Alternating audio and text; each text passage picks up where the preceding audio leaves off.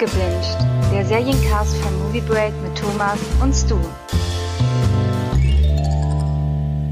Hallo und willkommen zu einer neuen Abgebinged-Folge und zwar Nummer 11 mittlerweile und wieder an meiner Seite natürlich der Serienkenner Stu. Hallo Stu. Hallo.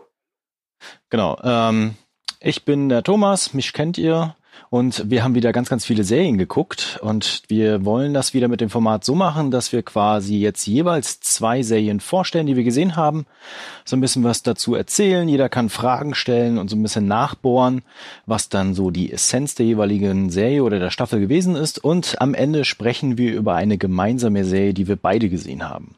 Wuhu. Wuhu, genau. Möchtest du direkt anfangen mit deiner Serie? Äh, ja, sehr gerne, denn äh, wir nehmen diesen Podcast am 21. September 2019 auf und ich habe äh, diese Serie beziehungsweise diesen Teil der Serie vor ungefähr ah, drei Stunden abgeschlossen. Und zwar rede ich von der, dem zweiten Teil der ersten Staffel des Enchantment die ähm, gestern bei Netflix erschienen ist. Äh, viele sagen ja, das ist die zweite Staffel. Das stimmt nicht. Die zweite Staffel kommt nächstes Jahr, äh, weil Netflix die Staffeln aufgeteilt hat. Ähm, genau, das ist auch tatsächlich ein bisschen verwirrend, wenn ich da mal eingerätschen darf. Ja. Ähm, das ist bei vielen Animationsserien auf Netflix tatsächlich so, dass die so in Teilen veröffentlicht werden, also dass sie gar nicht so in Staffeln gegliedert sind. Und äh, sie schaffen es auch gerne, das finde ich ziemlich beeindruckend, manchmal in einem Jahr drei Teile zu veröffentlichen. Ja, ja, bei Disenchantment ist es, ist es leider nicht so. Ähm, das, das läuft immer so, also es wird immer im Einjahresabstand äh, veröffentlicht. Das heißt, es ist jetzt schon klar, dass äh, Staffel 2 ähm, auch äh, zweigeteilt wird. Ähm, und ich muss auch gestehen, so rein vom Gefühl her, es gibt ja Serien, wo echt das Gefühl hast, okay, das ist nicht das Ende der Staffel, sondern, sondern einfach eine Art Pause. Ich fand halt den ersten Teil, der wirkte wie eine Staffel halt. So mit mhm. passendem Cliffhanger-Ende auch. Ähm, und ja, das wird natürlich aufgelöst jetzt in, okay. zu Beginn von Teil 2. Und ich möchte mich jetzt schon mal entschuldigen, weil ich garantiert ganz oft sagen werde, Disenchantment Staffel 2. Gemeint ist aber der zweite Teil der ersten Staffel. Okay. Vielleicht für die, die die Serie noch nicht kennen, hast du so ein paar Key Facts und dann kannst du ja darüber einsteigen in den zweiten Teil der ersten Staffel. Aber natürlich. Also es ist äh, die neue Serie von Matt Groening, den kennen wir natürlich als Schöpfer der Simpson und äh, Futurama. Ähm, und es spielt in der Fantasy-Welt Dreamland. Die Hauptfigur ist eine Prinzessin namens äh, Tia Beanie, genannt Bean. Ähm, ist so eine Mischung aus ähm, Bart Simpson, Fry und Homer Simpson. Ja, also eine durchaus interessante Figur. Ähm, und die, ja, verbringt ihre Zeit am liebsten mit Trinken und, und Unsinn anstellen und fühlt sich halt äh, ziemlich alleingelassen, ähm, so als Prinzessin. Äh, sie bekommt aber einen neuen besten Freund in äh, Form von Elfo. Das ist ein Elf, wer hätte es gedacht, der aus seiner Welt halt rausgeschmissen wird. Warum? Diese Elfenwelt besteht halt nur aus äh, Süßigkeiten und Herzlichkeit und das geht äh, Elfo ziemlich, äh, ja, das nervt ihn. Also wird er rausgeworfen und wird damit äh, Beanies bester Freund. Und das ist die Figur, die so aussieht wie Bart, ne? Genau, ganz genau. Also man, ja. den muss man auch gleich vorweg sagen, man erkennt den Groening-Stil sofort. Ja? ja? Also selbst wenn du nicht weißt, wer Matt Groening ist, du siehst die Figuren und denkst dir so, das kommt mir bekannt vor. Ja? ähm, und dann hätten wir noch Lucy. Lucy ist ein Dämon, das ist und zwar der persönliche Dämon von äh, der Prinzessin Bean. Und dieses Trio erlebt halt allerhand Abenteuer. Das kann man so grob beschreiben. Ähm, mhm. Ja, das, das wäre halt Disenchantment. Ich glaube, Disenchantment übersetzt heißt so viel wie entzaubert. Und ähm, das passt relativ gut zur Serie. Ähm, sie bekam relativ viel Kritik, weil das Marketing zum Start der ersten Staffel es so aussehen hat, lassen hat, dass als wäre es so eine Game of Thrones Parodie.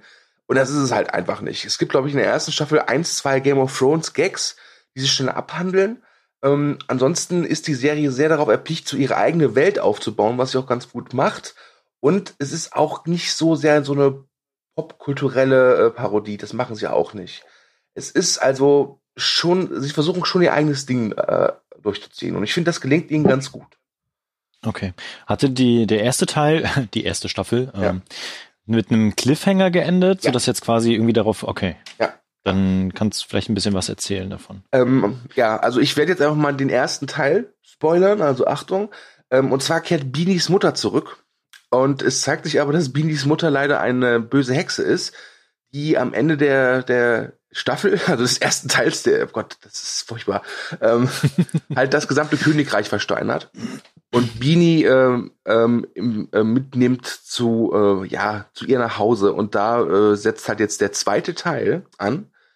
Ähm, und das wird relativ zügig aber alles abgehandelt. Das haben sie noch ein, zwei Folgen haben sie das so durch und dann äh, erleben sie neue Abenteuer. Ähm, und das ist auch gut so. Also ich finde, dass die Staffel vor allem so im Mittelteil halt am meisten Spaß macht. Ähm, wobei sie schon durchaus versuchen, so eine Art durchgängige Geschichte zu erzählen. Das heißt, von den zehn Folgen ähm, gibt es Folgen, die stehen so für sich, aber es gibt auch Folgen, die bauen aufeinander auf. Das war auch bei beim ersten Teil so. Und ich glaube, das hat auch vielen Leuten missfallen, die halt erwartet haben, dass es sowas wie bei den Simpsons ist, so dass jede Folge für sich steht. Aber das, okay. aber das ist halt nicht so. Also ähm, als Beispiel in der, im ersten Teil äh, äh, sagt der König am Ende einer Folge zu seiner äh, Tochter: Ich schicke dich äh, ins Kloster, und dann ist sie in der nächsten Folge auch im Kloster. Ja, und das hast du mhm. halt bei den Simpsons halt nicht. Ja. Ähm, war der zweite Teil denn jetzt besser so insgesamt? Hm. Also ich muss sagen, ich fand den ersten Teil gut nicht überragend, aber wirklich gut. Also das habe ich mir gerne angeschaut. Und genau da befindet sich auch der zweite Teil. Also ich glaube, Teil 2 wird niemanden umstimmen, der den ersten Teil scheiße fand. Und der wird auch, glaube ich, niemanden wirklich enttäuschen, der den ersten Teil gut fand. Das ist aktuell ähm, keine schlechte Serie. Das Problem ist aber halt einfach, du weißt halt, dass Matt Groening die Simpsons gemacht hat. Und ich rede jetzt hier speziell von der, in Anführungszeichen, guten Zeit der Simpsons, ja. Ja. Ähm, und halt Futurama. Und Futurama ist halt wirklich großartig. Und ähm, ja, das, ich finde, das Disenchantment, du merkst das Potenzial, ja. Du merkst aber auch, dass sie gerade noch dabei sind, sich selbst ein bisschen zu finden und diese Welt aufzubauen. Ähm, deswegen freue ich mich sehr auf Staffel 2, Teil 1. ja. ähm, und hoffe einfach, dass sie da noch ein bisschen was drauflegen. Aber insgesamt muss ich sagen, war ich jetzt auch mit Teil 2 sehr zufrieden. Aber das würde ja auch in den Matt Gröning-Stil passen, sag ich mal, weil mhm. auch wenn man so den Rückblick macht auf die erste Staffel der Simpsons, ja. als auch ein wenig auf die erste Staffel von Futurama, mhm. wo sie auch dabei waren, diese Welt aufzubauen, erst danach sie sich richtig gefunden haben und großartig wurden. Also ja. von daher ist ja Potenzial auch da. Ja, also es ist das, äh, definitiv sehe ich genauso. Und äh, ich bin da auch jetzt, ich sage ich mal, böse, weil trotz Schwächen und trotz der einen oder anderen Folge, wo man sich denkt, so wow, irgendwie, ich weiß nicht, was das jetzt gebracht hat, äh, war das eine sehr gut zu konsum konsumierbare Serie mit einigen wirklich netten Gags und die Figuren, also gerade halt Beanie, Lucy und Elfo, gerade Elfo, sind halt wirklich toll. Also den gucke ich auch gerne mhm. zu. Ähm, und deswegen äh, sage ich vielen Dank dafür. Weil, ähm, seien wir ehrlich, ich habe die letzten zwei, drei Staffeln der Simpsons nicht mehr gesehen. Ich glaube, wie die meisten. Ähm, aber ich glaube, dass das Disenchantment wahrscheinlich äh, aktuell mehr Matt Groenings Baby ist als die Simpsons. Äh, und deswegen, äh, ja, mach weiter, Matt. Okay.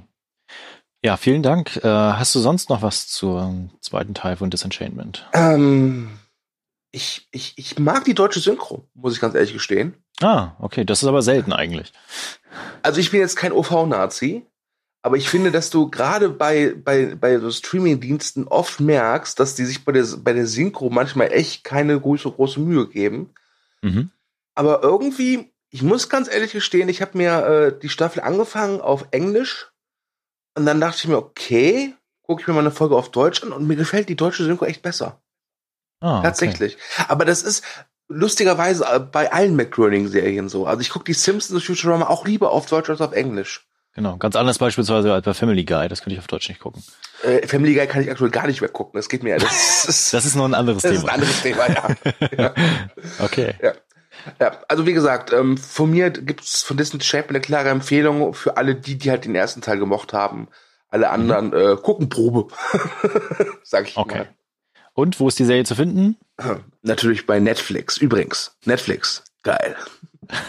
okay. Nur kommen wir dafür um, ähm, endlich mal Geld, Thomas. Tja, ich weiß nicht. Ich muss mal Netflix schreiben. Hm. Okay, dann äh, mache ich mal weiter. Oh ja. Ich habe mir auch die Tage kam das gerade erst online und zwar auf Amazon, Amazon Prime in dem Fall, also nicht Netflix, ähm, Carnival Row angesehen. Ja. Die neue Fantasy-Serie mit äh, Orlando Bloom. Und äh, ich hoffe, ich spreche es richtig aus. Cara Delevingne, egal. Du meinst die Frau äh, mit den Augenbrauen, ne? Ja, genau. und äh, da hatte ich mich äh, schon drauf gefreut, weil ich dieses Setting so unglaublich spannend fand und ich ja sowieso im Fantasy-Bereich äh, alles gucke, was ich irgendwie in die Finger kriegen kann. Mhm. Und hatte aber auch so ein bisschen Gefühl, ah, okay, kriegen sie das tatsächlich hin? Und ich muss jetzt sagen, nachdem ich die erste Staffel gesehen habe, die zweite ist ja schon angekündigt worden und sogar einen Monat vorher, bevor jetzt der Start war, auf Amazon, ähm, dass das die Serie ist mit dem größten Potenzial derzeit, was ich so an Serien bisher gesehen habe. Sie ist jetzt nicht perfekt, da komme ich aber gleich noch zu, was da so ein bisschen so in der, noch in der Schieflage ist. Ja. Aber diese Welt ist wirklich fantastisch, die sie da aufgebaut haben und die sie da erzählen. Und ich hatte da richtig, richtig viel Spaß mit. Okay. Genau. Dann äh, vielleicht mal ein bisschen, worum geht es denn eigentlich? Das ist äh, gar nicht so leicht zu beantworten. Man muss sich das Ganze so vorstellen, dass es halt, äh, man nimmt so das viktorianische England ne? und äh, packt das über eine ganze Welt hinweg und nimmt dazu noch so ein paar Stadtstaaten und andere Länder, lässt die gegenseitig im Stile vom Ersten Weltkrieg in den, äh, also Krieg führen und hat gleichzeitig ganz, ganz viel Rassismus als Thema. Und es gibt halt diese Feenwesen. Ne? Das heißt, wir haben auf der einen Seite die Stadt The Burg, die halt so eine Art Stadtstaat fast in dem Sinne ist und auch ähm, ganz viele Steampunk-Elemente miteinander vereint, also in der Zeit der industriellen Revolution, ne? also das erste elektrische Licht kommt auf beispielsweise, ganz viele Erfindungen sind da. Dann haben wir einmal das Land der Feenwesen, wo ganz, ganz viel äh, Kultur herrscht, äh, traditionelle äh, Rituale, manchmal auch okkulte Rituale beispielsweise und auch noch andere Gebiete, nenne ich es mal, die so inselmäßig, zumindest aktuell noch, weil das noch nicht gezeigt worden ist, äh, dort leben. Und wir haben den Pakt. Der Pakt sind quasi die Deutschen, nenne ich es mal. Ähm, von denen sieht man nicht so viel. Das ist nur ein paar Folgen, wird das immer angedeutet, beziehungsweise es gibt mal einen Rückblick auf den großen Krieg, der jetzt Vergangenheit ist. Und äh, da werden die gezeigt. Und die haben halt schwarze Klamotten an und auch gute Waffen und haben den Krieg halt auch gewonnen. Und die haben die Lande der Feenwesen quasi überrannt und die unterjocht. So, das ist so die Ausgangssituation. Und das hat halt dazu geführt, dass ganz viele von den Feenwesen halt in diese Stadt äh, The Burg geflüchtet sind, eingewandert sind. Und das wiederum führt halt zu Spannungen vor Ort. Ne? Klassischerweise. Die kriegen halt so Billiglohnjobs und dann beschweren sich alle Leute, dass sie keine Jobs mehr haben. Ne? Und wer ist schuld? Natürlich die Feenwesen. So. Das ist so das, das Setting, was wir haben. Und daran merkt man schon, dass diese Welt, die sie da aufgebaut haben und zeigen, riesig ist.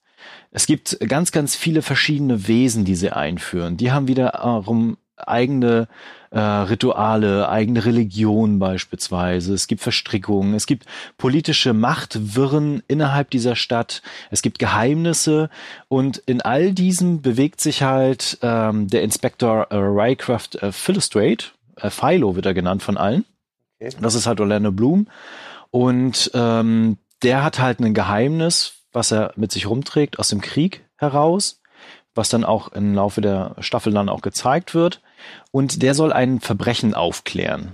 Also zu Beginn zumindest. Es ist ein ganz klassisches Verbrechen und zwar wird da jemand gesucht, der halt Feenwesen mit so einem Hammer wegknüppelt. Ne? Und das, deswegen hat man da auch dann gleich erstmal so eine Detective Story, die dir verfolgt wird. Und dann startet das Ganze. Und okay. wie du vielleicht äh, herausfindest, ne, ist es sehr viel, was uns da in diesen acht Folgen präsentiert ja. wird. Und das ist auch mein erster Kritikpunkt, den ich habe, weil das ist einfach too much. Okay. Man hat insgesamt so drei Storylinien, die verfolgt werden. Einmal um Philo, der halt seine Vergangenheit ähm, finden möchte und herausfinden möchte, was damit passiert ist. Gleichzeitig aber eine Mörderjagd und danach einen mysteriösen Mörder auch noch jagt. Also es kommt noch eine zweite Mörder dazu. Ja, ja. Und äh, da haben wir dann auch so Lovecraft-Elemente plötzlich in dieser Serie mit drin, die aber auch gut umgesetzt sind. Das fand ich auch sehr spannend. Ähm, gleichzeitig kommt dann aber auch äh, quasi seine alte Flamme in diese Welt, in The Burg, in die Stadt, aus dem Krieg noch heraus. Was, äh, sie ist ein Feenwesen. Und äh, die denkt eigentlich, er ist tot. So, das ist so die, die erste Handlungspart. Okay, okay, ich, ich grätsch mal dazwischen, damit du mal Luft holen yeah. kannst. Yeah. Ähm, ich muss gestehen, am Anfang dachte ich mir, okay, das klingt interessant, weil ich muss gestehen auch, ich habe von der Serie nichts mitbekommen. Also ich habe gesehen beim Movie Break, wir haben da ist irgendwie Trailer und da ist Orlando Bloom und ich meine, schön, dass der mhm. auch mal wieder zu tun hat, ne? Warum nicht? Ähm, der ist auch super. Okay. Ähm, aber ich erwische mich gerade dabei, dass ich mir erstens, wie du schon gesagt hast, denke, so, das klingt echt zu viel für acht Folgen. Mhm. Ja. Und das zweite, was ich mir denke, ist so, hm, es erinnert mich irgendwie an Bright von Netflix. Genau, also es wirkt auch sehr bekannt an vielen Stellen, aber ich finde, sie gehen halt trotzdem einen coolen Weg. Ja. Ähm, dadurch, dass sie halt am, anders, am Ende bleibt halt ganz, ganz klar das Thema Rassismus übrig mhm. innerhalb dieser Serie, was so als Überbau sehr gut funktioniert und äh, natürlich auch klassisch erzählt wird, aber einen immer wieder sehr überraschende Wendungen hervorruft und ein Potenzial für die zweite Staffel beinhaltet, wo ich echt Bock drauf habe. Okay. Gleichzeitig führt das aber auch dazu, dass sie so einen Nebenplot aufmachen mit so einer Liebesgeschichte zwischen einem Menschen und einem Feenwesen, was nicht erlaubt ist. Also in dieser Stadt ist es halt verboten und ja. das wirkt so so übergestülpt. Kurze und, Frage, äh, ja. Wie kann ich mir diese Feenwesen vorstellen? Ich kenne Feen, für mich sind das so vielleicht zehn Zentimeter große kleine Flügelwesen. Ist das in Carnival Row anders? Weil wenn halt ein Mensch mit einer Fee zusammen ist, äh, wäre es bestimmt von Vorteil, wenn sie nicht nur 10 Zentimeter groß ist, oder? Genau, also die Feenwesen sind halt ähm, so menschenartig, die halt Flügel okay. haben und fliegen können. Dann gibt's aber auch Minotauren beispielsweise. Es gibt äh, Widderköpfe, nenne ich sie mal. Ja. Ne? Also Zentauren, Minotauren. Äh, also alles, was man so in dieser klassischen Literatur auch kennt, existiert dort. Okay. Äh, basiert das Ganze auf irgendeiner literarischen Vorlage? Es klingt nämlich fast so. Nee, es basiert aber auf einem ähm, Drehbuch, was wohl lange immer so hin und her geschoben worden ist. Okay. Und die Serie hat auch einen harten Produktionsprozess hinter sich. Weil eigentlich sollte mal ursprünglich äh, Guillermo del Toro das Ganze drehen und produzieren. Der ist dann irgendwann abgesprungen. So oft. Und äh, der, ja, und der Dreh begann auch schon Ende 2017 und war im März 2018 auch abgeschlossen. Es gab dann nochmal Nachdrehs und nichtsdestotrotz ist aber jetzt erst gekommen. Okay. Und es gibt auch noch keine deutsche Synchro zu der Serie. Das heißt mal, aktuell kann man sie nur auf O-Ton gucken. Ab dem 22. November ist sie erst auf Deutsch verfügbar. Aber es gibt mit Untertitel, oder? Genau, ist okay. mit Untertitel. Okay. Ja, ja, gut. Allerdings keine englischen, sondern nur deutsche. Okay, gut. Okay, okay. Ähm, ich muss gestehen, ähm, das, also als du jetzt so, so für die Serie so geredet hast, es war für mich immer so Wechselbad der Gefühle. Es war immer so, okay, interessant. Mhm. Und dann wechselst du wieder so, oh, irgendwie nee. Äh, also genau. ich, ich bin da irgendwie noch so zwischen. Also ich kann nicht sagen, dass du jetzt mich vollends äh, neugierig gemacht hast. Ja. Ich kann aber auch nicht sagen, dass ich nicht die Serie jetzt, wenn wir den Podcast beenden, auf meine Watchlist setzen werde. Also das werde ich tun. Nur ob ich sie ja dann letztlich auch anklicken werde, dann, das weiß ich noch nicht. Ich glaube, das ist so ein, so ein Thema von Erwartung, was ich an diese Serie an Erwartungen habe. Ja. Wenn man jetzt das Gefühl hat, okay, da ist jetzt ein Nonplusultra-Fantasy-Abenteuer mit ganz viel politischer Game of Thrones Machtwirren, ne? der wird dann enttäuscht. Wer das Gefühl hat, boah, da ist, erwartet uns jetzt einen Sherlock Holmes mit Feenwesen im viktorianischen England, also Stil, ne? Mhm. wird auch enttäuscht. Es ist eine Mischung aus beidem. Und das ist das, was ich gleichzeitig kritisiere, aber auch faszinierend finde. Nichtsdestotrotz müssen sie in der zweiten Staffel einen Fokus finden. Mhm. Wenn sie das aber schaffen, wird das eine Top-Serie. Kann man vielleicht sagen, dass die Serie in der ersten Staffel wirklich so ein bisschen mit ihrem mit ihrer Welt, die wirklich gelungen ist, prahlt, aber ein bisschen vergisst halt sich auf die, die, Geschichte zu konzentrieren? Ja, also sie will auf jeden Fall deutlich viel zu viel. Oder sie hatten das Gefühl, sie müssen viel reinnehmen, um Spannung zu erzeugen, ja. was aber dumm gewesen ist. Okay. Ja, also wie gesagt, ich, ähm, ich, ich habe halt jetzt schon ganz oft gelesen, dass Carnival Row für Amazon wohl äh, die, die, die große Serie des Jahres ist, neben The Boys. Mhm. Ähm, muss aber gestehen, dass äh, ich von The Boys halt mehr Reaktionen erlebt habe.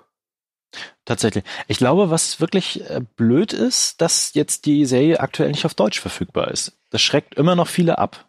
Also das verwundert mich auch ein bisschen, mhm. weil ähm, wie gesagt, wenn Amazon selbst sagt, das ist neben The Boys unser großes Serienbrett des Sommer-Herbstes 2019, wundert es mich. Andererseits, ähm, finde ich, geht Amazon eigentlich in den Synchros schon wesentlich besser um als Netflix. Ähm, es gab ja die, oder es gibt ja diese Serie irgendwie The Looming Tower, wo sie halt die erste Synchro wirklich wieder gekappt haben. Weil ja. sie damit nicht zufrieden waren. Vielleicht liegt es daran und dann kann ich sagen, okay, dann äh, warte ich gerne noch bis zum, was gesagt, 20. November oder was war das? Äh, 22. November ist ja. sie dann auf Deutsch verfügbar. Ne? Also und ich meine, es ist halt Streaming, ich meine, es ist jetzt nicht Fernsehen, das heißt, die, die Serie wird nicht weglaufen, außer man genau. kündigt seinen Amazon Prime-Vertrag. Ne? Dann, ja. Also was ich halt am Ende noch sagen kann, wer auf dieses Setting irgendwie neugierig ist und diese ganzen verschiedenen Elemente irgendwie doch spannend findet, sollte sich einfach mal die erste Folge angucken.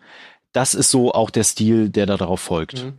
Ne, wenn man das dann cool findet, kann man weiter gucken. Wenn man sagt, so, das ist nicht so meins, wartet lieber auf die zweite Staffel, ob das dann noch, noch mal sich steigert. Glaubst du denn, die erste Staffel wäre, also jetzt besser in Anführungszeichen, äh, wenn sie statt acht vielleicht zehn oder zwölf Folgen gehabt hätten?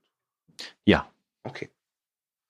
Wobei ich ja auch gestehen muss, ich, ich bin immer so ein bisschen angefixt, wenn es heißt, die, die Staffel hat irgendwie nur acht oder, oder, oder zehn Folgen. Dann denke ich mir immer so, oh cool. Es hätte auch funktionieren können mit acht Folgen, wenn sie ein, zwei äh, Nebenhandlungen rausgenommen mhm. hätten.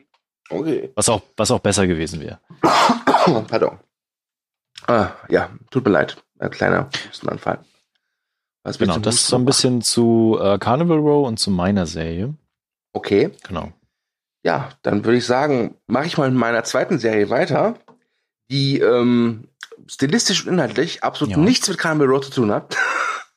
und zwar, ähm, Thomas, ähm, darf ich dir ein Geständnis machen?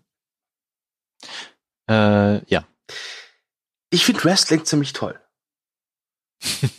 das weiß ich doch schon. Das Ach hast du mir irgendwann mal schon erzählt. Ach so. Ah, verdammt, ich muss mit dem Trinken aufhören. Naja. nee, also äh, ich bin jetzt kein Ultra-Wrestling-Fan, aber ich, es gibt so Phasen, wo ich mir das echt ganz gerne anschaue. Ähm, und ähm, ja, dann hieß es so, Netflix macht eine Serie namens Glow. Glow, die Abkürzung für Glorious Ladies of Wrestling. Ähm, es gab in den 80ern tatsächlich eine Wrestling-Promotion, äh, die hieß Glow. Und da ging es halt um äh, ja, Frauenwrestling. Das ist etwas, was aktuell ähm, gerade bei der großen Promotion der WWE äh, sehr im Fokus steht. Das, weil Wrestling ja sonst eher was, ich sag mal, männlich, ja. Ähm, Empfehlung Fighting with My Family. ja, der, den, den habe ich gesehen. Da habe ich auch die Kritik zugeschrieben. Movie Break. Übrigens, Movie Break, geil. ähm, Ja, und jetzt ist halt von Glow die dritte Staffel erschienen vor ein paar Wochen. Mhm. Ähm, und wenn wir das ja aufnehmen, ist die Ankündigung von Netflix auch noch ganz frisch, dass es nächstes Jahr wahrscheinlich eine vierte Staffel geben wird. Äh, und das wird die, die, letzte sein. Und ja, äh, Glow geht äh, um geht halt um diese Glorious Ladies of Wrestling. Sie, sie nehmen aber diese, diese, diese, diese wahre Wrestling-Liga nur so als Vorwand und machen damit ihre eigene Geschichte. Ähm, Alison Brie, die kennt man, wo kennt man Alison Brie aus Community? Mhm. Ähm, spielt äh, die Hauptrolle und äh, ja, die hat sich halt in, in, der ersten Staffel versucht als Darstellerin zu versuchen und das scheiterte und dann kam sie halt in diese Wrestling-Liga gemeinsam mit ihrer, ähm, ich weiß gar nicht, ist es ihre Schwester oder ist es, ich glaube, oder beste Freundin? Beste Freundin. Beste Freundin, ja, mit der, mit deren Mann sie eine Affäre hatte. Ach, es ist ja hin und her. Naja, ähm, ich, ich glaube, es ist schwer jetzt irgendwie über die Serie zu erzählen, ähm, weil es jetzt schon die dritte Staffel ist. Ja, was ich noch mit reinbringen kann, ich habe ja die beiden Vorgängerstaffeln ja, oh, gesehen, mir fehlt nur die dritte halt noch. Ja. Ich finde, das ist eine der vielleicht sogar wenigen Serien, die halt wirklich auch nur oder fast nur Frauen in den Fokus stellt und auch wirklich äh, sehr authentische und starke Charaktere in, ins Zentrum stellt. Ne? Ja. Das ist nicht so, als wenn die Frauen jetzt alle irgendwie total Drama-Baby haben und irgendwie ähm, nur Probleme, sondern es sind halt reale Dinge aus dem Alltag. Ne? Ängste, Sorgen, Nöte, sie gucken, wie sie vorankommen, wie sie Karriere machen beispielsweise und für die fungiert das alles so als Sprungbrett Möglichkeit, wo sie dann zusammenarbeiten, aber halt auch äh, irgendwie kämpfen müssen. Genau. Ja. Ähm, und der Cast ist super. Ich krieg die Darsteller jetzt nicht alle zusammen, aber Alison Brie und äh, ist schon die bekannteste. Ich mhm. möchte auch noch äh, auf Mark Maron verweisen. Das ist so der der der Gründer, der Chef von Glow. Äh, mhm. Und ja, sagen wir, ist er ist ein Alki. ja. ja? Ähm, auch großartig. Und ähm, ich weiß nicht, was diese Serie, oder vielleicht können wir es gemeinsam ergründen, aber ich finde, Glow gilt halt so als Drama- oder Dramedy-Serie. Sie hat aber im Gegensatz zu anderen Dramedy-Serien den Vorteil, dass sie pro Folge nur eine halbe Stunde lang ist. Mhm. Und ich finde, dass äh, die Serie eine unglaubliche Sogkraft hat. Ich hatte in der ersten Staffel so mit den ersten zwei, drei Folgen so meine Probleme. Das lag aber an mir, weil ich halt wirklich dachte, dass das Wrestling im Fokus ist. Und ich dachte mir, cool, als Wrestling-Fan gucke ich mir das mal an. Aber das Wrestling ist nicht im Fokus. Nicht falsch verstehen, es ist schon Thema, ja. Also man sieht schon, wie sie trainieren und wie sie halt, äh, man kriegt auch so einen Einblick hinter dieses Wrestling-Business, wie funktioniert das eigentlich aber es ist nicht der Hauptbestandteil der Serie. Und als ich das dann akzeptiert habe, dann dann habe ich die Figuren kennen, äh, schätzen und lieben gelernt und plötzlich war das wie so ein Rausch. Also ich habe die ersten zwei Staffeln, ich glaube, innerhalb von drei, vier Tagen durchgesuchtet. Ja, ich glaube, du hast es gerade schon beantwortet, die Figuren halt. Ja, also manchmal ist es so einfach. Manchmal brauchst du einfach nur interessante, gut geschriebene und gut gespielte genau. Figuren und du bist halt drin. Und das ja. hat Glow. Ähm, ich muss auch sagen, Glow spielt ja in den 80ern. Mhm. Und ähm, Wer unseren Stranger Things Cast gehört hat, weiß, wie ich zu Stranger Things stehe und diese Nostalgie, die dahinter steckt. Und ich finde, Glow schafft es richtig schön, die 80er zu zeigen, ohne mir alle zwei Minuten zu sagen, guck mal hier, die 80er. Ja, weißt doch damals hier Schulterpolster, Wahnsinn, oder? Hier guck mal, Zauberwürfel, toll. Ähm, weil diese Serie unglaublich sich so, sich so auf diese Figuren fixiert. Mhm. Das, das, das fand ich sehr schön. Okay, dann machen wir tatsächlich die Frage, weil ich die dritte Staffel ja noch nicht gesehen ja. habe, wie ist denn die dritte Staffel? Weil ich habe jetzt schon ein, zwei Meinungen gehört, die gesagt haben, da verlässt die Serie so ein bisschen ihren Kurs, ändert ihren Stil und ist dadurch schlechter. Was ist da dran? Ähm, ich kann das nicht ganz nachvollziehen, diese Meinung, okay. wenn ich ehrlich bin. Ähm, also, die Damen sind ja mittlerweile in Las Vegas angekommen, so viel kann man sagen, und haben da ihre Show in so einer Art Casino ähm, und dies, ich finde, dass die Serie eigentlich das nur konsequent weiterspinnt, diese Geschichte und ihre Figuren. Ähm, und auch für jede ihrer Figuren so den einen oder die eine oder andere Geschichte parat hält. Wobei natürlich die Figur von Alison Brie äh, im, im Fokus steht. Das, das tat sie aber immer. Mhm. Ähm, und es gibt ein paar Entwicklungen. Kann sein, dass, dass, es, dass da vielleicht ein paar Entwicklungen sind, wo der eine sagt, das ist mir jetzt too much oder das geht mir in eine Richtung, die gefällt mir nicht. Ich fand sie aber sehr ähm, authentisch alle. Ich habe das alles okay. ab, äh, alles geglaubt. Also ich hatte nie das Gefühl, so mh, hm, irgendwie kaufe ich das jetzt nicht ab. Ich fand, das war, also das passte. Ich fand, da haben die Autoren wirklich einen guten Job geleistet. Ähm, und okay. das Ende der Serie ist, äh, ist, also ich verrate nicht das Ende, aber ich kann sagen, es ist eine Art Cliffhanger. Ähm, aber ein Cliffhanger, der mich jetzt nicht so, äh, so zurücklässt, dass ich dachte, oh verdammt, ich will jetzt wissen, wie es weitergeht, sondern so ein Cliffhanger, wo ich denke, hey, ich, ich freue mich nächstes Jahr auf Glow Staffel 4. Ich glaube, das könnte interessant werden. Okay. Was mich in den beiden Vorgängerstaffeln immer sehr fasziniert hat, war deren Wrestling-Geschichten. Also die ja. haben ja Performances, ne? Also ja. dass sie quasi äh, Figuren spielen auf der Bühne und das Wrestling dann spielen. Ist das dann bei der dritten Staffel noch, also auch noch so? Ne? Also, dass dir zum Beispiel die russische Superkämpferin gegen ja, ja, ja. Amerika antritt. Ja, das, das, Problem ist halt einfach, dass sie jetzt in diesem Casino feststecken und jeden Tag, jeden Abend oder ich glaube sechs von sieben Tagen eine Show machen müssen. Und das schlaucht sie halt auch. Das wird auch thematisiert. Ähm, also zum Beispiel, dass die eine mittlerweile einfach ihre Figur satt wird und was anderes machen möchte. Oder dass mhm. die andere halt einfach merkt, so, ich schaffe es gesundheitlich nicht mehr. Oder aber halt, äh, ich habe mein Kind seit sechs Monaten nicht mehr gesehen. Äh, das das, das finde ich zum Kotzen. Ähm, das wird schon thematisiert. Und das finde ich auch, wird, wird sehr ehrlich thematisiert. Also da, da, da, da wird nicht, also es, es, es wird ohne Zuckerguss behandelt. Es wird aber auch nicht unbedingt überdramatisiert. Hat mir okay. auch gefallen. Dann vielleicht abschließend noch die Frage, wem würdest du diese Serie empfehlen? Also bevor du gesagt hast, dass du von vielen gehört hast, dass äh, Staffel 3 nicht gut war, hätte ich gesagt, die, die Staffel 1 und 2 mochten. ähm, nee, ich würde ich würd Glow allgemein einfach Leuten empfehlen, die eine gut geschriebene Dramedy-Serie zu schätzen wissen, die äh, interessante, vielschichtige und authentische Figuren mögen ähm, und vor allem die, ähm, wie der Rheinländer sagen würde, eine Serie mit Hetze. Weißt du? Weißt du, für, ja. die, für die ist Glow was. Ähm, ich finde, ich finde, es, es freut mich total, dass Glow so erfolgreich ist, weil man hätte die Serie auch anders aufbauen können. Weißt du, mit, wie du schnackst, mit mehr Drummer, Baby. Ähm, mhm. und mehr Action und so und das und mehr Nostalgie-Gefasel, aber das ist eine sehr schöne, authentische, so in sich so zurückgenommene Serie. ähm, die, wie ich finde, halt beweist, was man mit gutem Writing alles erreichen kann. Und deswegen freue ich mich jetzt schon auf wahrscheinlich Sommer nächsten Jahres, wenn die finale Staffel kommt. Ähm, ich bin auch jetzt nicht irgendwie traurig, dass es die finale Staffel ist. Ich glaube, vier Staffeln ist auch gut. Ähm, und ja, guckt euch Glow an. Also wie gesagt, eine Folge geht 30 Minuten das und ein, eine Staffel hat zehn Folgen. Das, äh, das kann man sich echt gut geben. Mhm. Selbst, okay. selbst der Thomas hat's geguckt. Ja. ja. Wobei ich das immer so eine Nebenbei-Serie ist. Ja gut, aber, aber normalerweise guckst du ja irgendwas an mit irgendwelchen Raumschiffen oder mit irgendwelchen Asiaten, die sich auch gegen, gegenseitig auf die Trübe was geben. Ne? Ja, das ist übrigens genau das richtige Stichwort. Ja. genau, dann würde ich nämlich mal weitermachen mit meiner zweiten Serie, die ich noch gesehen habe, die du noch nicht gesehen hast, ich aber muss, die ich dir ja. wärmstens ans Herz lege. Ja. Und zwar bin ich ein großer Fan von Cinemax-Serien.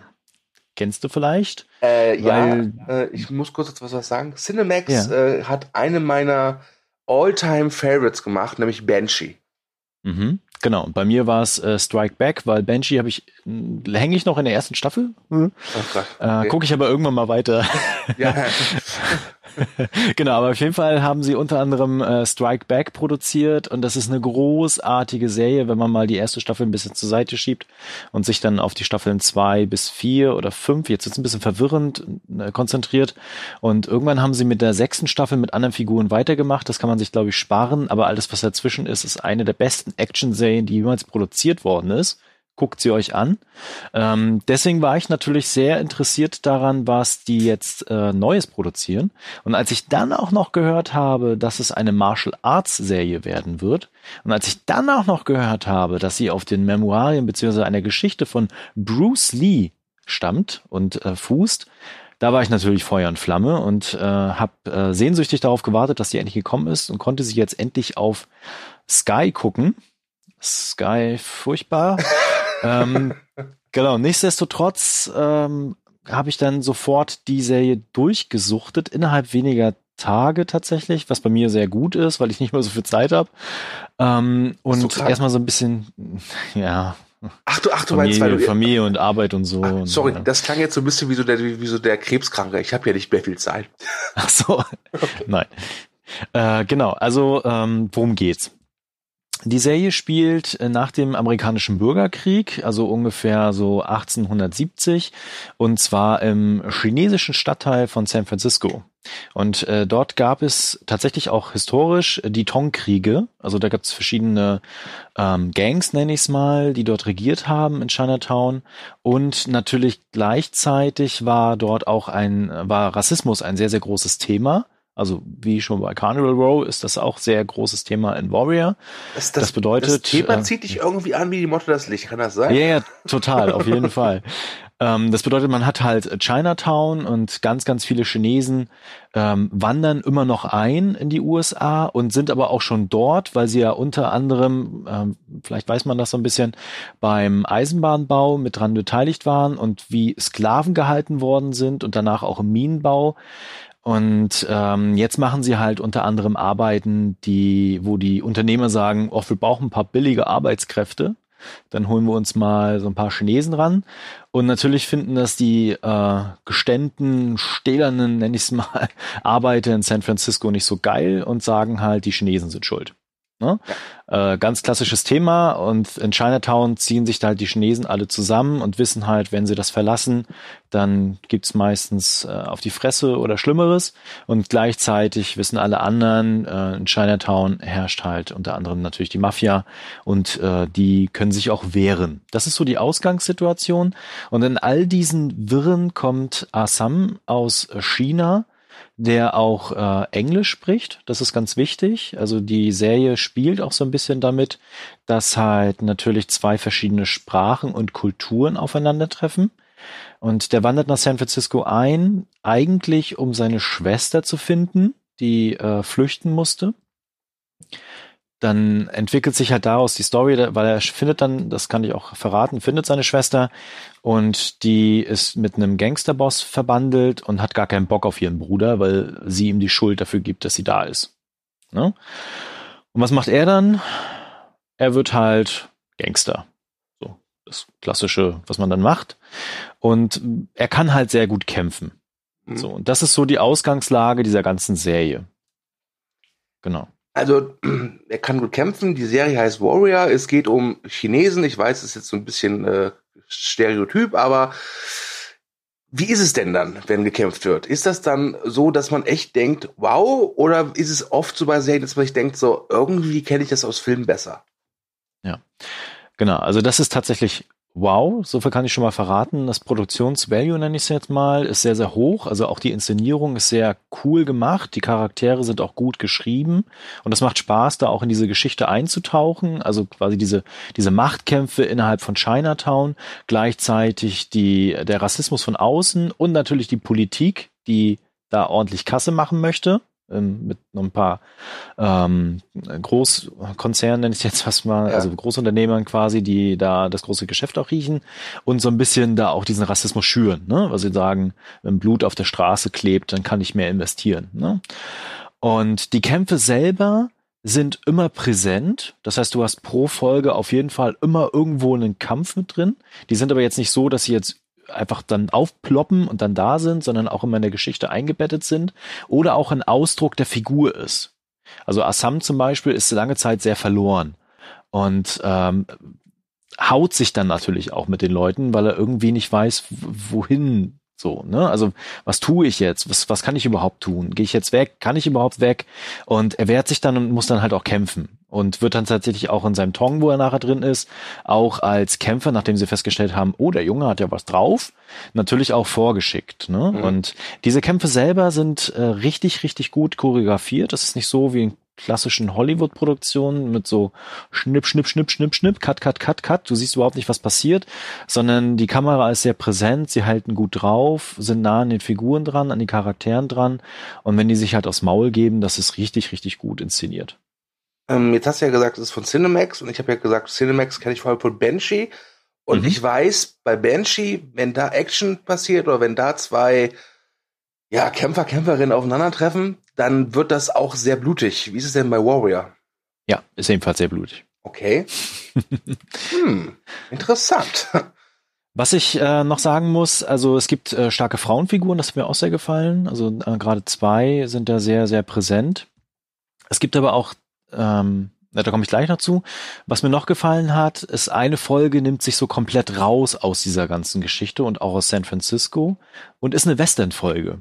Das hat mir natürlich sehr gefallen, ja. weil dort so ein, so ein typisches Western-Szenario mit wir müssen im Saloon uns wehren, äh, mit Martial Arts verknüpft wird. Das war ziemlich fett. Also äh, wer da Bock drauf hat, dann ist die Serie sowieso eine absolute Empfehlung. Was mir nicht gefallen hat, ähm, was mir erst gefallen hat, aber dann nicht gefallen hat, die Figur bricht irgendwann.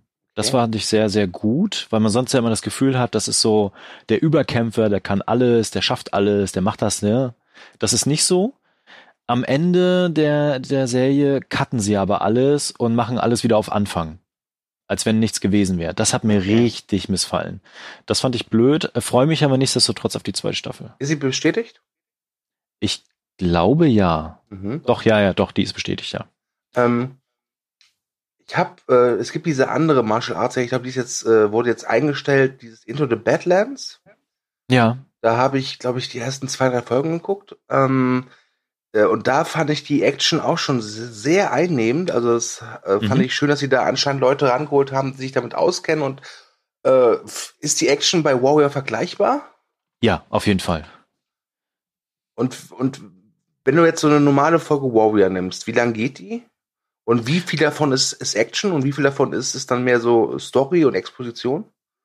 Also die gehen immer eine Stunde und die Actionsequenzen sind meistens immer so so zwei, drei, maximal fünf Minuten eingespielt. Der mhm. Rest ist tatsächlich Story, Character Building, World Building ne, und auch äh, ganz viele Drama-Elemente, die da drin sind.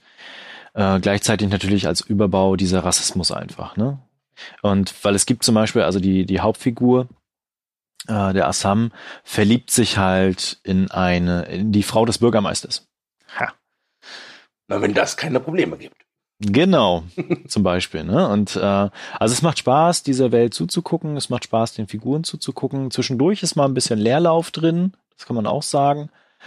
Aber auch die Nebenfiguren sind stark erzählt. Also es gibt zum Beispiel einen ähm, Polizisten, der ein Geheimnis hat, ähm, einen Polizisten, der Schulden hat. Und aus all diesen Elementen gibt's dann wieder Verknüpfungen mit den anderen Figuren. Ich will da nicht zu viel verraten, ähm, weil mir das tatsächlich sehr gefallen hat.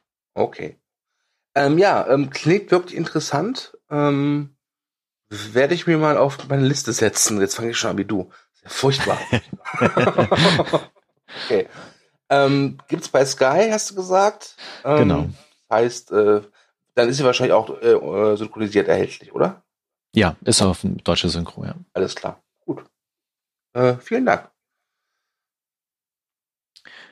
Dann machen wir doch mal direkt mit Martial Arts weiter. Oh ja, ja, ja. Ähm, wir haben eine gemeinsame Serie, mhm. ähm, äh, die bei Netflix erschienen ist. Ich warte kurz, ich kann dir auch sofort sagen, seit wann sie verfügbar ist. Seit dem 8. August ist die erste ja. Staffel äh, äh von Wu Assassins erhältlich.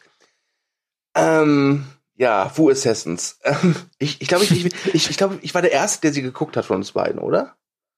Äh, ja, ich war ein paar Tage später dran, aber ich habe sie auch relativ schnell danach durchgeguckt. Ja, ich habe sie auch äh, wirklich relativ schnell durchgebinged. Ähm, es, ich glaube, wenn ich Ende des Jahres auf das Serienjahr 2019 zurückblicken werde, wird Wu Assassins so einen besonderen Stellenwert haben für mich, glaube ich. Mhm. Weil ich mich so ein bisschen gefühlt habe wie, wie du.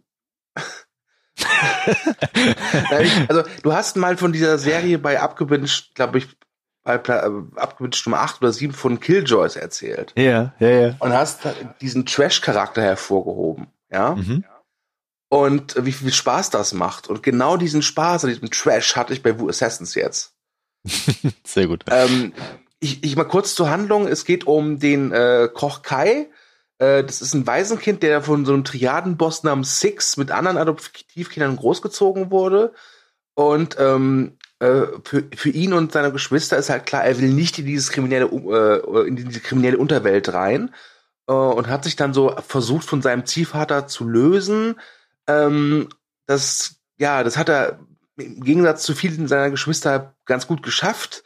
Problem ist aber, dass er dann eines Tages auf eine sehr lustige Art und Weise, wie ich finde, eine sehr mysteriöse Frau trifft, die ihm halt so aus dem Nichts klar macht, übrigens, du bist der Wurstessen. Das ist eine großartige Szene. Das ist super. Da, da, können wir gleich drauf, äh, drauf, drauf eingehen. Ähm, und, und der, und der Wurstessen ist halt dafür da, dass er das Böse in der Welt äh, äh, vernichtet. Es ist also so eine Art Auftragskiller. Das heißt, der bekommt halt so gesagt, der Mann ist böse, die Frau ist böse, mach mal. Ähm, und das ist die Aufgabe des Wu-Assassin. Und ähm, ich muss gestehen, für mich am Anfang gab es nur einen Grund, diese Serie zu gucken, das war Iko Oweiss, den mhm. Star der Raid-Filme und ich liebe die Raid-Filme und ich finde Iko Oweiss, wenn man den richtig einsetzt, dann ist es jedes Mal eine Freude, dem am Kämpfen zuzusehen und ich finde auch, es mag nicht der beste Schauspieler sein, aber er hat, er hat durchaus eine Ausstrahlung. Ja. Deswegen äh, war ich sehr heiß auf Wu Assassin und dann gucke ich mir die erste Folge an, die auch wirklich gleich mit einer guten Kampfszene losgeht, wo man direkt sieht, okay, die Leute, die sich da um die Kampfszene gekümmert haben, die kennen ihr Handwerk. Und das ist wie bei Warrior, du siehst, was passiert, wenn gekämpft wird. Und es ist auch durchaus blutig, jetzt nicht so blutig wie The Night Comes for Us oder The Raid, ähm, aber durchaus, du merkst halt, wenn der Schlag sitzt und trifft, dann tut es auch weh. Ja. Mhm. Ähm, und dann wie gesagt, aus dem Nichts. Ich meine das wortwörtlich. Aus dem Nichts kommt dann dieser Fantasy-Teil der Story rein. Und als das kam, ich glaube, es ist in der ersten Folge, wenn, wenn, wenn er diese mysteriöse Frau trifft, ich glaube, das wird der Punkt sein, wo sich das, wo sich das Zuschauerfeld spalten wird zwischen, okay, cool, und was ist das für eine Grütze? Und ich kann beide Parteien vollkommen verstehen. Ja. Ähm, genau, also so ein bisschen, es ist ja angekündigt worden, so als erste Martial Arts Serie von Netflix, ne, so ja. ganz groß und als dann auch bestätigt worden ist, wer die Hauptrolle übernimmt, ne, dann war natürlich das Interesse auch da, so. Und dann kam der erste Trailer. Und ich weiß nicht, wie es dir ging, aber ich habe den Trailer gesehen und dachte mir so, what the heck? Was also, ist mit dieser ja. Serie los, ne? Also was passiert da? Was ist denn, äh? also, also ich hatte das nicht erwartet. Ja, also ich fand den Trailer unglaublich schlecht. Also der hat mir keinen, also der hat jetzt keine Vorfreude geweckt, aber Mhm. Wie gesagt, ne? äh, IQ weiß. Äh, da genau. dachte ich mir, ich muss halt mal reinschauen, weil ich meine, ich habe eh Netflix und äh, ich meine, es wird mir nicht umbringen, da mal reinzuschauen. Ähm, und es, es, es, äh, ich, diese Serie hat mich so fasziniert, weil sie halt so unglaublich konfus war, weil, weil man wirklich merkt, so irgendwie, also ich hatte das Gefühl, die Macher wissen schon, was sie da tun, ja, mhm. und hatten selbst schon ein bisschen Spaß dabei. Genau. Und ich finde die Darsteller auch super. Also ich bin ja ein, ein großer Fan auch von äh, Catherine Winnick. Ja. Äh, die ist vor allem bekannt aus Vikings, ne? Also Lagata. Und dann spielen aber auch äh, Louis Tan mit und Byron Mann. Die kennt man so ein bisschen, wenn man in diesem ganzen Asia Martial Arts mhm. Bereich auch so ein bisschen unterwegs ist. Also Louis Tan wird zum Beispiel in Mortal Kombat dabei sein, ne? Ja. Und äh, dann hatte ich mir das auch angesehen und dann kam auch dieses Fantasy-Element mit drin. Also diese Szene ist ja wirklich großartig, so von wegen, hey, du bist der Wu Assassin, also, also, also jetzt mach mal. Das ist ich, ich, ich, also ich werde jetzt versuchen, diese Szene zu beschreiben, ja? ja, ähm, mach mal. Kai, gespielt von Uko Weiß, äh, hat so einen Foodtruck und bekommt halt Ärger mit so ein paar Gangstern, ja?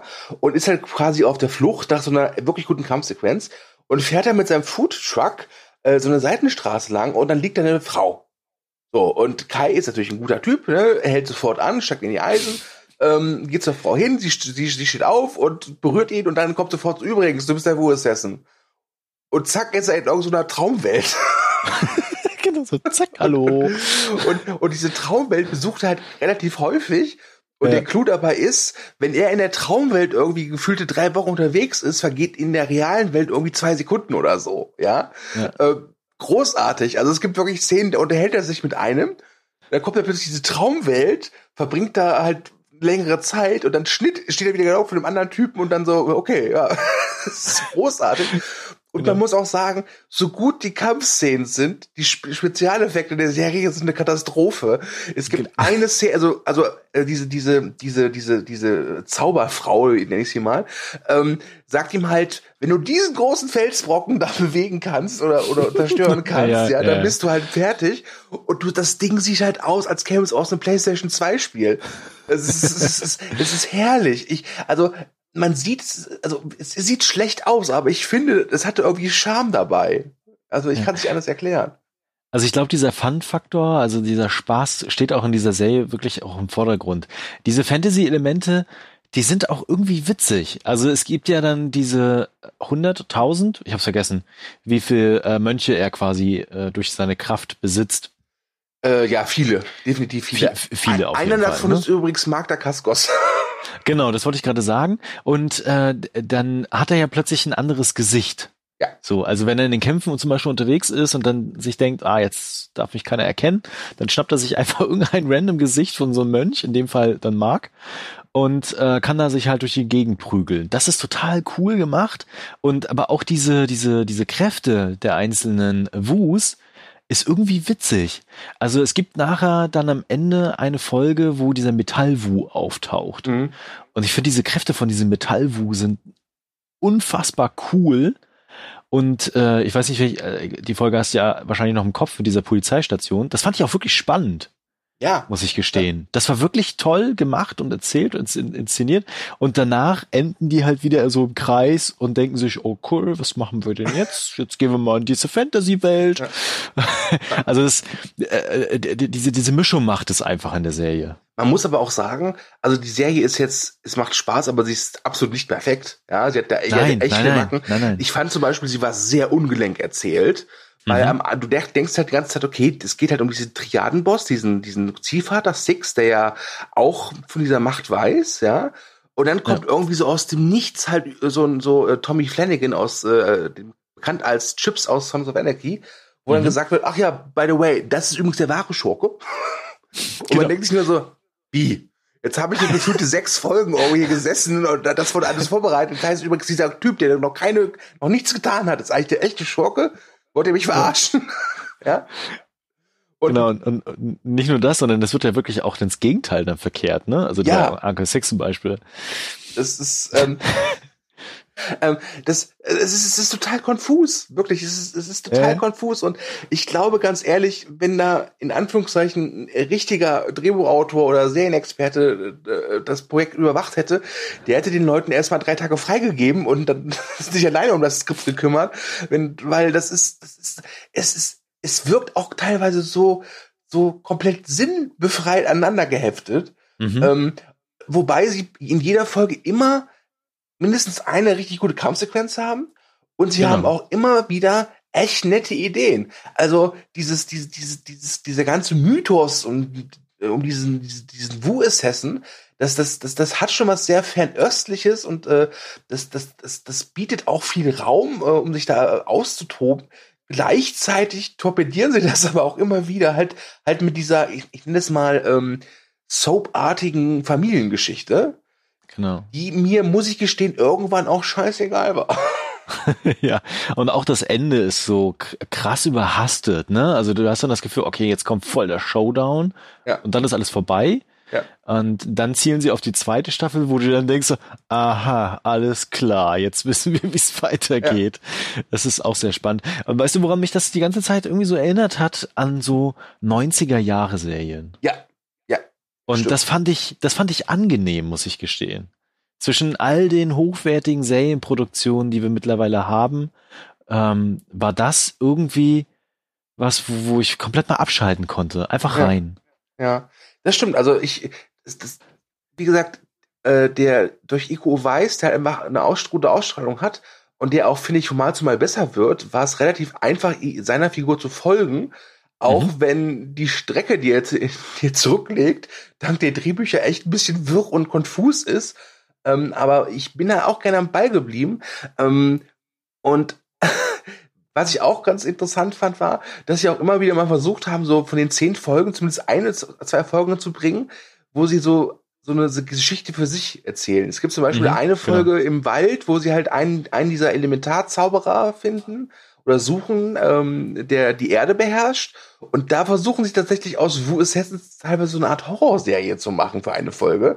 Ähm, das ihnen nicht gelingt, aber alleine dabei zuzugucken, wie sie versuchen, das fand ich unglaublich unterhaltsam. Oder auch die Folge mit den Roadtrips. Es gibt diese Roadtrip-Folge, wo quasi Ziehvater und äh, er unterwegs sind. Ah ja, ja und Rassismus als Thema aufkommt. Die fand ich übrigens sehr toll, diese Szene in diesem Diner, äh, wo er quasi dann die Geschichte der chinesisch-amerikanischen Freundschaft rauskloppt und dann sagt so, was ist denn los mit dir, hä? Und danach verkloppen sie alle. Großartig. Äh, das fand ich, das fand ich auch herrlich, weil, weil ganz ehrlich, manchmal äh, hat man einfach keinen Bock mehr zu diskutieren. Ja, ja, ja genau. Wo kommst du denn übrigens her, ja, ja. aus deinem Land? Ey, Alter, ich in San Francisco geboren, was ist denn los mit dir? ja. Nee, also ähm, es fällt mir gerade echt schwer, wirklich äh, richtig Negatives zu sagen, weil das meiste richtig Negative kann ich auch irgendwie als Positives äh, an, also ansehen bei dieser Serie. Ja. Ich, ich glaube, das ist einfach, es geht um die Erwartung. Also zum Beispiel, wenn, wenn ich erwarte, hey, Magda Casco spielt mit, ja, also gucke ich mir das an, der wird wahrscheinlich eher enttäuscht sein, weil Mark Dacascos halt einfach einer dieser, dieser, dieser alter Egos ist, der, glaube ich, mhm. gefühlt nur in den ersten drei Folgen äh, zu sehen ist. Ja. ja. Und dann wird er relativ, ja, fallen gelassen. Vielleicht hat er keine Zeit, weil er bei John Wick Kapitel 3 äh, was zu tun hatte. Ähm, die, die, die familiäre Geschichte von, von Kai und Onkel Six und seinen äh, Adoptivgeschwistern, die ist halt auch wirklich an den Haaren herbeigezogen.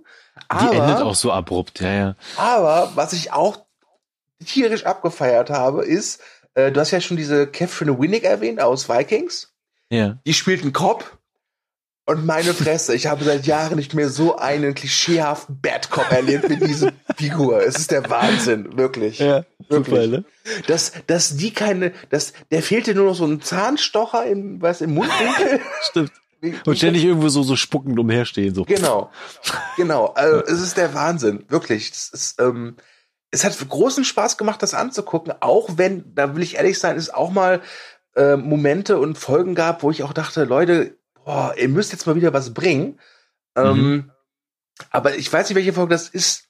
Die war, fand ich, die, die fand ich echt langweilig, aber dann gab es dann irgendwann halt so einen Kampf in so einer verlassenen Fabrikhalle Und das war wieder super, weil wenn halt da gekämpft wird, dann das machen die echt gut. Ähm, und ich habe ein paar Folgen wurden von äh, wurden von Regisseur Steven Funk gedreht und der ist ja eine der treibenden Kräfte bei deiner gerade eben vorgestellten Serie Warrior.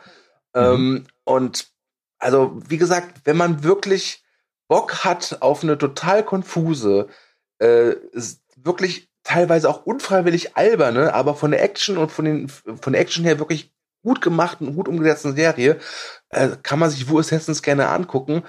Wenn man nur auf die Action scharf ist, hingegen würde ich dann eher raten, auf YouTube zu gucken, ob es da vielleicht so einen Zusammenschnitt genau. gibt. Ich glaube, da ist man besser ja. mit bedient.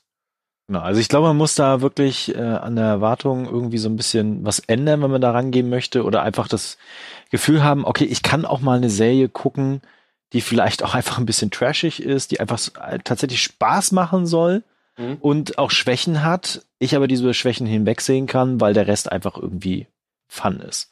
Und da ist man da genau richtig und wenn man Ico mag und die Kämpfe mag, dann sowieso. Ja. ja. Und wenn man halt wirklich ähm, nicht äh, die ganze Zeit mit dem Finger drauf zeigt, wenn man irgendwie sieht, oh Gott, da sehe ich aber deutlich, dass das ein Spezialeffekt ist, weil das sieht man in ja. der Serie eigentlich fast immer. Ja. Ja. Ähm, aber da muss man sich auch mal fragen, damals in den 80er, 90ern, ja, wenn man da irgendwie seine Serie geguckt hat, so was wie Knight Rider oder so, da hat man ja damals schon gesehen, was, was, was nicht echt ist. Und ob man dann damals auch mit dem Finger da sah, so, äh, das ist nicht echt, oder ob man sich einfach halt von der Serie ähm, mitgenommen hat. Ja, also, genau, also es die, die Serie bricht so ein bisschen mit unseren Sehgewohnheiten und das fand ich ganz gut. Ja, das stimmt. Ja. Ja. Finde ich schön, dass wir bei Boris Hessens einer Meinung sind. Ich glaube, eine zweite Staffel ist schon angekündigt, oder? Ähm, ja, ja, mh, hm, wobei, ich glaube noch nicht, aber ich glaube, da wird auf jeden Fall eine kommen. Ich glaube nämlich nicht, dass die so teuer gewesen ist. nee, das glaube ich auch nicht. Ja. ja, Thomas, dann wären wir durch. Genau, das äh, waren so die Serien, die wir zuletzt gesehen haben. Wir haben noch ein paar mehr geguckt, ja. aber wir wollen euch ja auch nicht die ganze Zeit totlabern mit unseren Serien. Ähm, ich glaube, wir werden in den nächsten Wochen wieder ein paar coole Sachen gucken. Zumindest meine Liste wächst und wächst und wächst. Ach was. Äh, meine Zeit wird auch nicht mehr, äh, egal.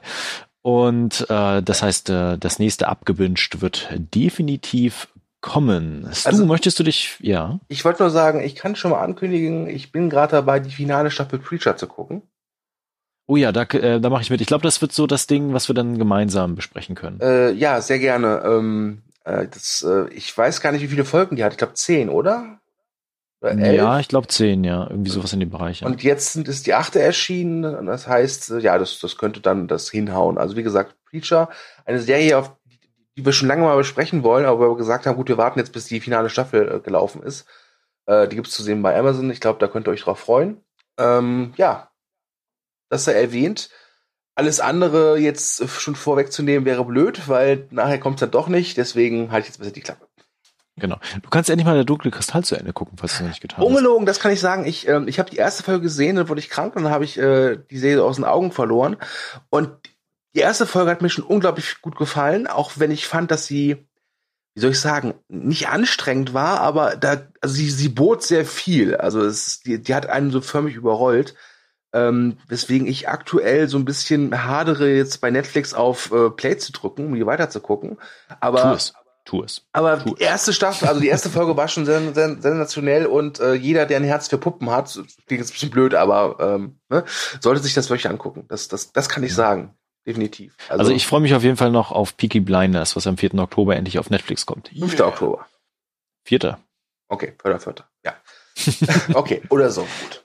Ja, gut. Gut, äh, Stu, willst du dich verabschieden? Ähm, nö. Okay, gut. okay. Äh, nee, äh, ja, äh, äh, hat mir Spaß gemacht, mal wieder mit dir äh, äh, über Serien zu reden. Es freut mich, dass deine Liste weiter wächst und wächst und wächst. Und ähm, freue mich auf die nächste Zusammenkunft uns, uns von uns beiden Serienheads. Bin gespannt, was wir da bereden. Vielleicht, wie gesagt, Preacher. Mal sehen. Genau. Dann äh, bleibt mir noch zu sagen, vielen Dank fürs Zuhören. Ich hoffe, es waren ein paar Sachen dabei, wo ihr sagt, okay, da gucke ich mal rein oder ich hab's schon gesehen, dann würden wir uns über Kommentare freuen, würden wir uns so oder so.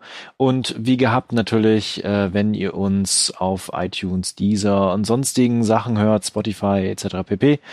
Gebt uns ein Like, folgt uns, teilt uns, verbreitet die Kunde, je nachdem. Und äh, vielen Dank fürs Zuhören und bis zum nächsten Mal. Macht's gut. Ciao.